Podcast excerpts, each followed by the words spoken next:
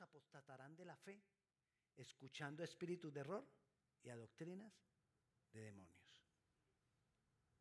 ¿Quién dijo? El Espíritu. O sea, este capítulo es un mensaje del Espíritu Santo para los postreros tiempos. Y nos está diciendo o nos está llevando al por qué debemos ejercitarnos en la piedad. ¿Por qué me tengo que ejercitar en la piedad? Porque es que el Espíritu Santo nos dice que en los postreros tiempos van a pasar tres cosas. Unos apostatarán de la fe, porque escucharemos a espíritus engañadores y a doctrina de demonios. Tres cosas van a pasar en los postreros tiempos, está diciendo el Espíritu Santo. Se lo dice Pablo a Timoteo. ¿Cuáles son los postreros tiempos? Los postreros tiempos son los tiempos que son precedentes, que están antecito. En colombiano precedente es antecito.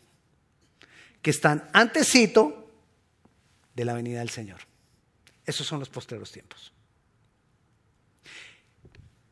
Y en estos, ya nosotros estamos viviendo estos postreros tiempos. Estos postreros tiempos se refiere a el tiempo de la gracia, el tiempo del Espíritu Santo, el tiempo de la iglesia, que van a pasar esas tres cosas. Apostatar de la fe. ¿Qué es apostatar de la fe? Apostatar de la fe es apartarse de las enseñales, de las enseñanzas esenciales de la vida cristiana. Eso es apostatar de la fe. Apartarme de las enseñanzas esenciales de la fe. No es tanto que la gente no quiera escuchar la palabra del Señor, sino que los que ya han escuchado la palabra del Señor se apartan de los caminos de Dios. Es decir, no se mantuvieron firmes. Esos son los que apostatan. ¿Por qué no se mantuvieron firmes? Porque no se ejercitaron en la piedad. Entonces estaban débiles. Y vinieron todos los ataques que están viniendo y como viento, llevados de uno para otro lugar, así pasan y apostatan de la fe.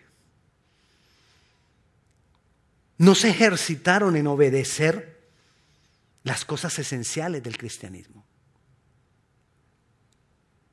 Las cosas esenciales de la fe. Porque tenemos errores de conceptos en cuanto a la fe.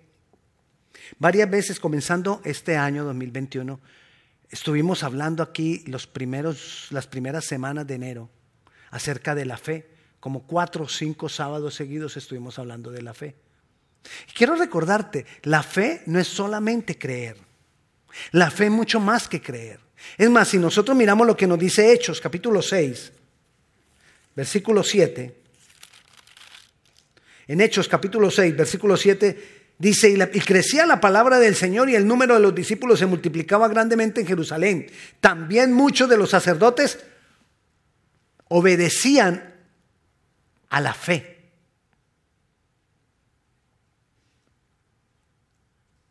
Muchos de los sacerdotes obedecían a la fe. Si la fe fuera solo creer, ¿cómo puedo obedecer a la fe?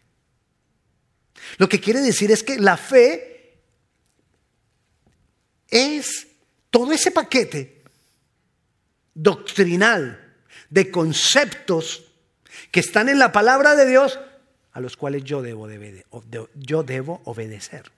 Eso es fe. Cuando yo obedezco lo que digo que creo, eso es fe. Cuando yo obedezco al Señor, eso es fe. Entonces, obedecer la fe cristiana es algo que se aprende. Cuando yo ejercito la piedad, voy a obedecer la fe. Voy a crecer en obedecer la fe. Hay algo que es necesario ejercitarla porque la fe es algo que va creciendo. Muchas personas podrían discutir, no, la fe te la da Dios y ya.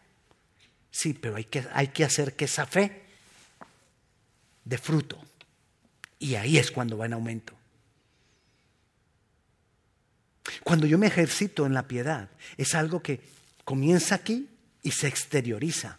Cuando yo me ejercito en la piedad, recuerda que la piedad es el cumplimiento, estamos hablando, desde el principio lo dijimos, el cumplimiento de los dos mandamientos de Jesús, que Jesús nos dejó. Amarlo a Él y amar al prójimo. Entonces, cuando yo me ejercito en la piedad,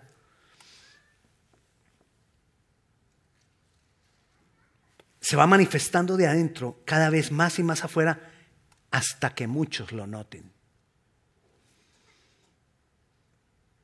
¿Cuáles fueron los, los otros dos peligros que nos advierte el Espíritu Santo? Primero, que muchos apostatarán de la fe. Segundo, escuchando a espíritus engañadores. La pregunta es, ¿a quién escucho? ¿A quién yo estoy escuchando? ¿A quién yo estoy poniendo cuidado? ¿A quién le estoy prestando atención? Porque ese fue el error de Eva. Escuchar. ¿Qué tenía que hacer Eva? Ponerle cuidado al engañador.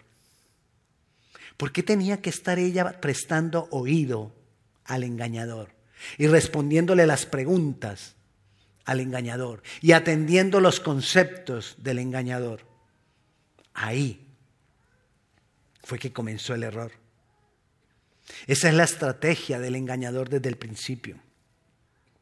Empezar a decirte por diferentes medios que tú escuchas aquí, allá, otra vez, para que poco a poco tu mente vaya aceptando lo que no ves de Dios. En, segunda, en la segunda carta de Corintios, capítulo 4, versículo 3. Pero si nuestro evangelio está aún encubierto,